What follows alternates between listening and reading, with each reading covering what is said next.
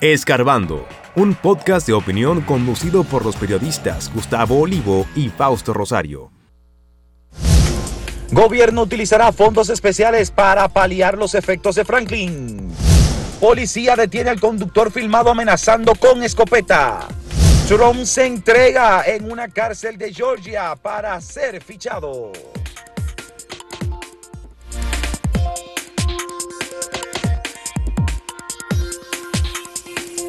Bueno, aunque en el país, Jesús, ya la tormenta Franklin ha pasado y por suerte no tuvimos unos daños exagerados, eh, sí tenemos que seguir hablando de esto debido a que ahora pues ya eh, por un lado tenemos los resultados del paso de este fenómeno tropical por nuestro territorio y por otro las acciones que se van a estar llevando a cabo para restablecer dentro de lo que cabe la normalidad de los ciudadanos. Ayer tuvimos diversas informaciones respecto a esto. Primero un boletín, el número 7 del Centro de Operaciones de Emergencia, donde daba cuenta de el impacto que había tenido, la cantidad de personas que habían sido movilizadas. Confirmaron las dos personas fallecidas, un niño de 15 años y otra persona de 32. En este caso, el señor de 32 fue el primero, el primero. que falleció debido al impacto de la tormenta Franklin en República Dominicana. Te recordarán que fue una persona que cayó a una cañada y luego su cuerpo fue recuperado. Lo mismo con un niño que según dijo Juan Manuel Méndez, quien es director del COE, estaba jugando en ese momento con otros compañeros y también cayó a una cañada y su cuerpo fue recuperado más adelante.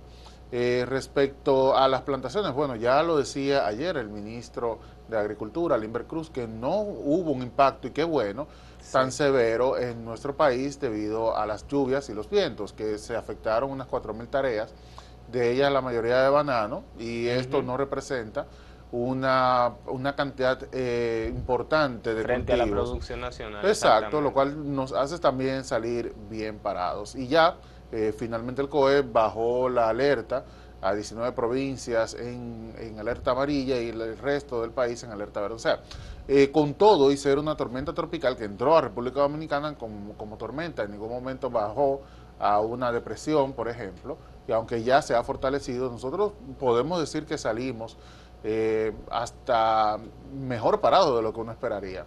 Lo único es que sí, el INDRI ha informado que en el caso de las presas, no tuvimos esa cota que se esperaba, ese crecimiento de los caudales que se esperaba. Eh, creció uno o dos metros en algunos puntos. Principalmente las del sur fueron las que se abastecieron mayor. Sí, que de hecho el sur fue la, parte que tuvo más lluvia, a pesar de que Franklin salió por la parte norte del país, no hubo tanta, no hubo tanta lluvia en la parte norte. Sí, no, y definitivamente nosotros como país siempre estamos expuestos a este tipo de fenómenos atmosféricos, nuestra condición de isla eh, principalmente nos da cierta vulnerabilidad ante los fenómenos naturales. Sin embargo, vemos que Franklin no es que ha dejado valores positivos, sino que eh, impactó en menor medida de lo que se esperaba. Hay que resaltar que se hicieron varios trabajos de prevención desde las autoridades, hay que saludarlos porque evidentemente eso parece que tuvo cierto impacto positivo y lo que nos informó ayer el ministro administrativo de la presidencia, José Ignacio Paliza, es que a partir de este momento se va a cuantificar y se van a evaluar cuáles fueron los daños estadísticos de esta tormenta para luego eh, que todo se tenga toda esa información, poder tomar las iniciativas prudentes para atender a las personas que en este sentido han sido afectadas. Alrededor de 670 viviendas,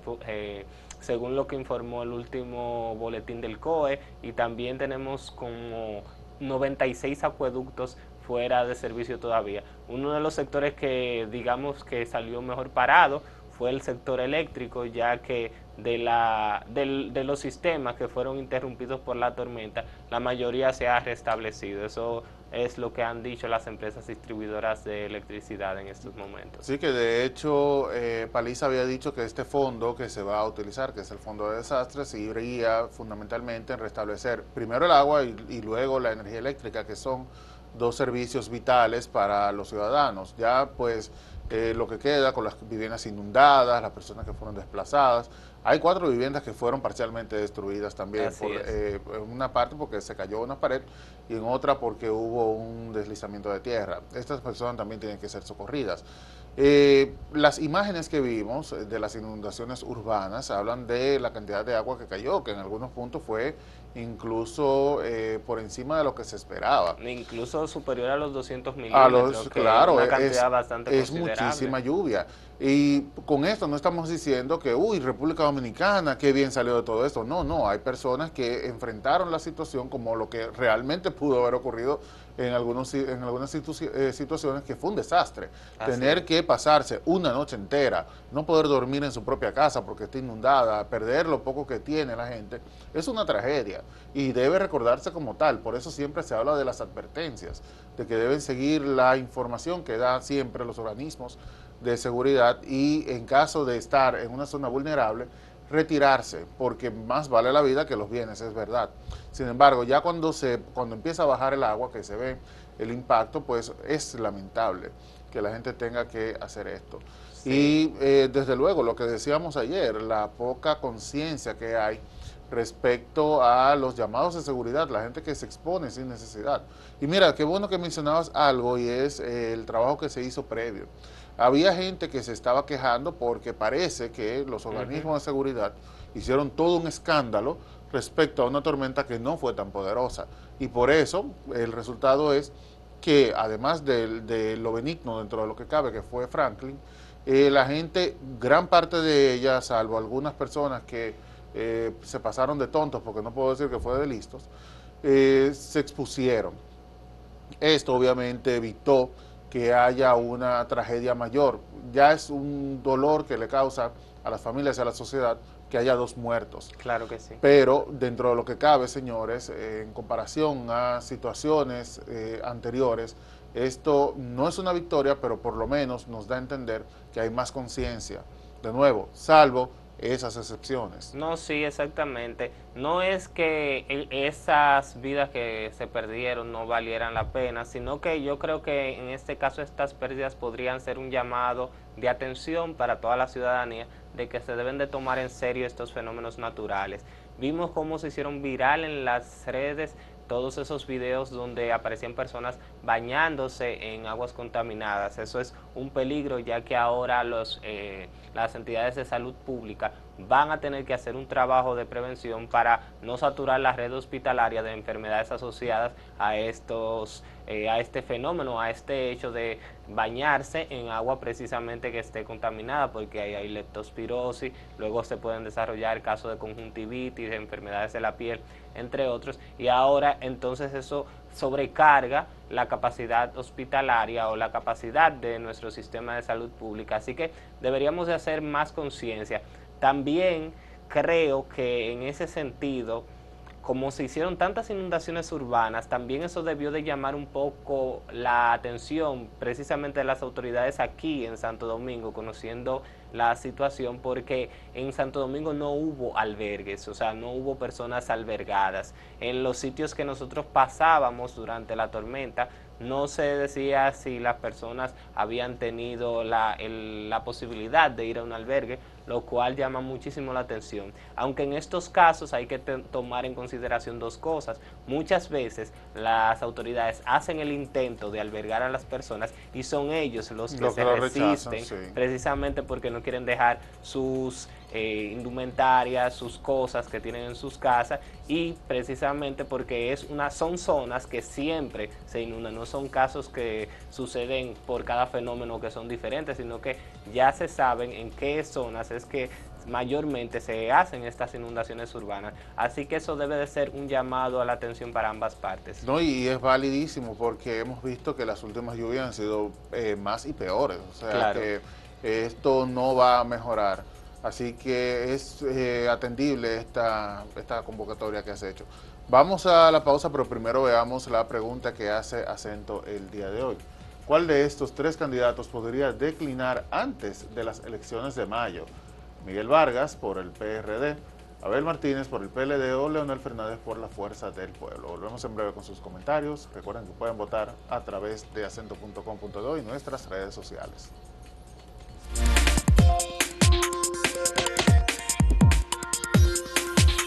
Si quieres anunciarte en este podcast, escríbenos a podcast.acentotv.de.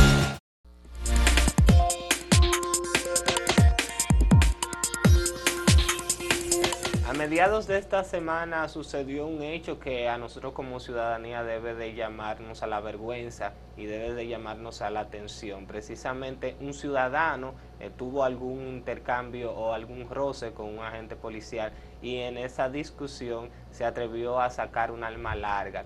Ayer la, la, vocería de la Policía Nacional en La Vega informó que esta persona había sido arrestada. Se trata de José Paulino, de 52 años de edad, y fue un hecho que se hizo viral en las redes sociales como este hombre insultaba y también le sacaba esta arma que parece ser algún tipo de escopeta en ese sentido y que amenazaba a la policía. Esto es un hecho que no se debe de tolerar y qué bueno que las autoridades hayan tomado cartas en el asunto y hayan podido detener a esta persona.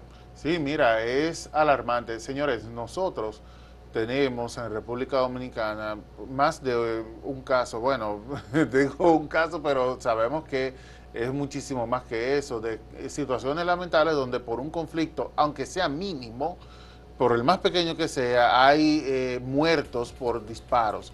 Y esto, conchale, ya cuando estamos viendo el nivel de agresividad que tiene la gente, uno se pregunta, ven acá, ¿y qué ha pasado? La gente no, nunca se ha puesto a reflexionar sobre el nivel de violencia en el que estamos viviendo. Eh, todo el que se enfrenta al tránsito en República Dominicana, especialmente en el Gran Santo Domingo, que es donde más vehículos hay, eh, sabe que se vive de una forma hostil. El que transita entre 4 de la tarde y 7 de la noche, por ejemplo, no, no, no tiene tiempo para respirar. Y entre 7 y 9 de la mañana. Eh, también, en, la hora pico de la mañana. Y esto, obviamente, pone en riesgo la salud mental de la, de la gente. Y como resultado podríamos tener esto. Ahí pudo haber ocurrido una tragedia, una desgracia doble, porque la persona que pierde la vida tiene a sus familiares que están llorando de esa pérdida, pero lo mismo, aquel que la arrebata, sus familiares también y él mismo, terminan perseguidos de por vida por esta situación. Y esto, desde luego, tiene que eh, llevarnos siempre a la reflexión. No podemos, por cualquier conflicto que exista, eh, lo primero es hacer, echar mano a un arma de fuego. No, esto tiene que parar de alguna manera. Yo, yo no sé cómo es que nosotros podemos vivir en esta cultura de violencia. O sea, Siempre llamamos la atención de las autoridades, en este caso los agentes policiales, que sabemos que son algunos eh, bastante altaneros, bastante arrogantes y quieren utilizar ese poder para sacar ventajas de la ciudadanía. Y eso es un hecho que es muy vergonzoso. Eh, se, ha hecho, se ha hecho viral o tendencia en las redes sociales en muchas ocasiones, donde son los policías quienes incluso amenazan con sus armas a los ciudadanos por presuntamente haber cometido alguna falta que después no se puede justificar. Sin embargo, esto es igual de malo que esas actuaciones, porque nosotros no podemos justificar la violencia en ningún sentido. Así como nosotros condenamos que los agentes en algún contexto puedan propasarse y abusar de ese poder que nosotros mismos le entregamos, no creo que sea prudente que nosotros estemos tratando de desafiar a las autoridades. Aquí en el video, por lo menos en la parte que se ha hecho viral, porque no conocemos todo el contexto, vemos que quien está en una falta indiscutible es la persona que aparece en este video, José Paulino. Entonces esto debe de llamarnos a la atención. Ninguna persona está por encima de la ley, ya sea que sea un agente policial o ya sea un ciudadano esos, esos hechos son condenables en cualquier sentido. Sí, no, mira, las palabras que dice este ciudadano Paulino, de tú tienes que tener cuidado a quien tú le hablas, o sea, una actitud completamente amenazante, es una cosa. Ahora, eh, la policía tampoco dio respuestas de sobre quién es esta persona, por qué porta un arma larga, si tiene un permiso para esto. Por, o sea, hay una serie de interrogantes, porque hasta donde yo sé, las armas largas están destinadas solamente a un grupo de, personas, ya sea agentes especiales o personas de seguridad. Si se trata de un miembro de seguridad privada, ¿por qué tiene arma de fuego consigo? Es decir, hay una serie de preguntas que todavía quedan sin, sin, sin respuesta y la población queda insatisfecha. No es verdad que un ciudadano normal pueda ir por la calle portando armas de fuego de este tipo. Así que eso esperamos también una vez que ya empiece el caso en los tribunales, porque será sometido ante la justicia, y qué bueno que así será. Eh, esperemos que esas respuestas se den, porque no creo que eh, una persona pueda amenazar a otra con un arma de fuego de este tipo, de este calibre, y simplemente decir, ah, sí, yo la tenía y punto. Y que la policía se entretenga diciendo, sí, ya fue detenida esta persona, que sí, que de nuevo, qué bueno. Pero, también tiene que, tiene que haber una investigación. Claro, eh, ¿qué pasó ahí? Así que que no se quede simplemente en el hecho. Y al resto de la ciudadanía, caramba, piénselo bien, miren, miren esto, esto se, eh, se hizo viral por la agresión verbal, pero pudo haber pasado algo más terrible todavía. Sí, Samuel, hay que tocar un tema que es bastante controversial y que se le ha dado seguimiento desde toda la comunidad internacional y es referente a los cargos que ha hecho el Estado de Georgia al expresidente de Estados Unidos Donald Trump. En este caso, él es acusado de tratar de alterar o manipular los resultados de las elecciones en esta demarcación y ya se le ofreció una, una ficha, se le impuso una ficha.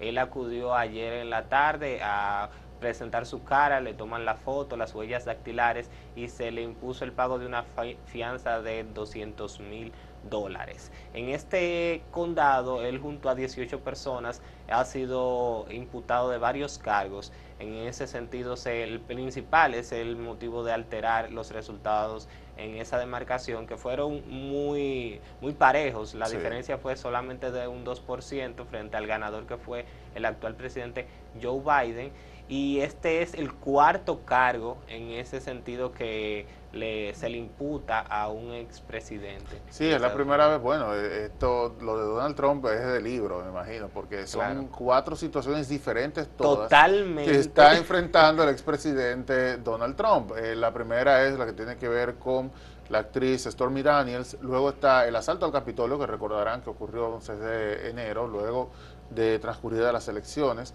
Eh, está también esto que ahora tiene que ver con la manipulación de los resultados en Georgia y también está eh, la, de este, los documentos que se había llevado a su casa, que es obviamente un delito, no debían salir de la Casa Blanca y sin embargo estaban en su residencia de Mar-a-Lago. Son cuatro cargos completamente diferentes.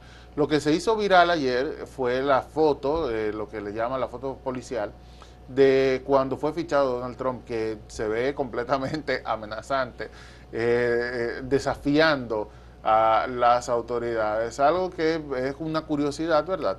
Eh, no es el único que se ha entregado, ya lo hizo también el día de ayer una persona que es muy importante para la República Dominicana, que fue su abogado también. es decir, no es solamente Donald Trump, sino una serie de personas, entre ellas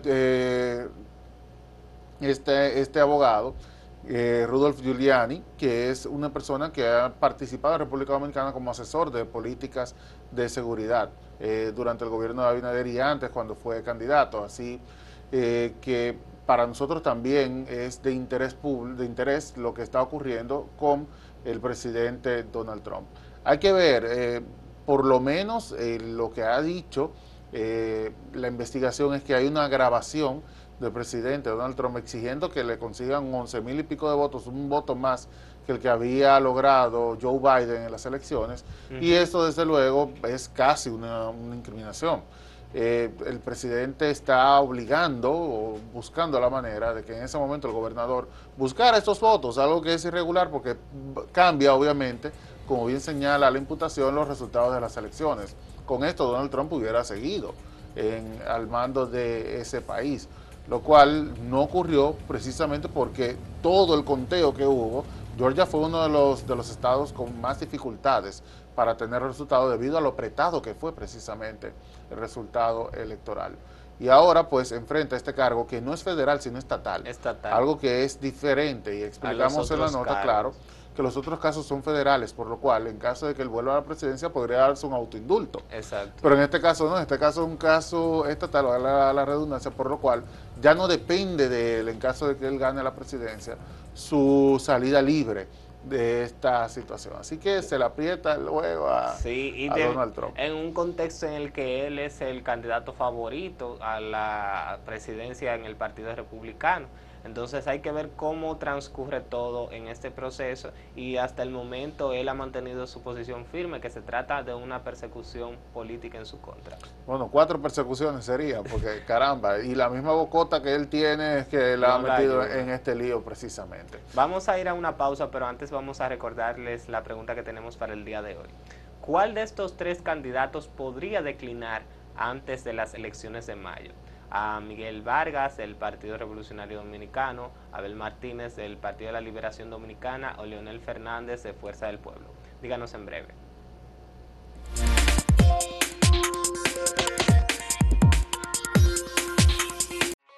Síguenos en redes sociales, arroba acento diario y arroba acento TV.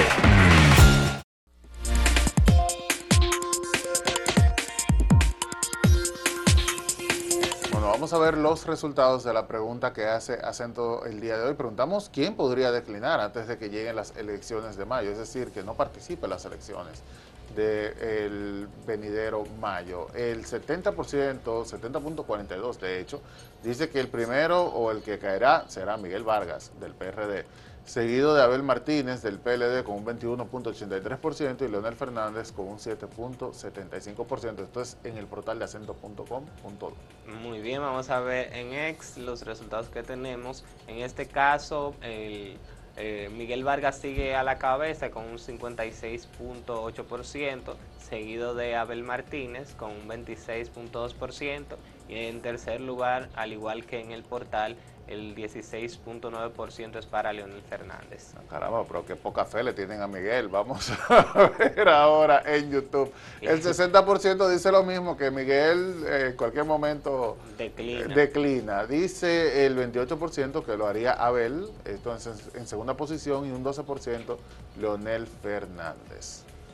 Miren los comentarios que tenemos aquí en YouTube. Alberto, Alberto nos dice, el único que va a quedar perdiendo es Abel porque Miguel ya nos, no tiene nada que perder. Ajá, tiene, tiene los negocios, según dice Guido.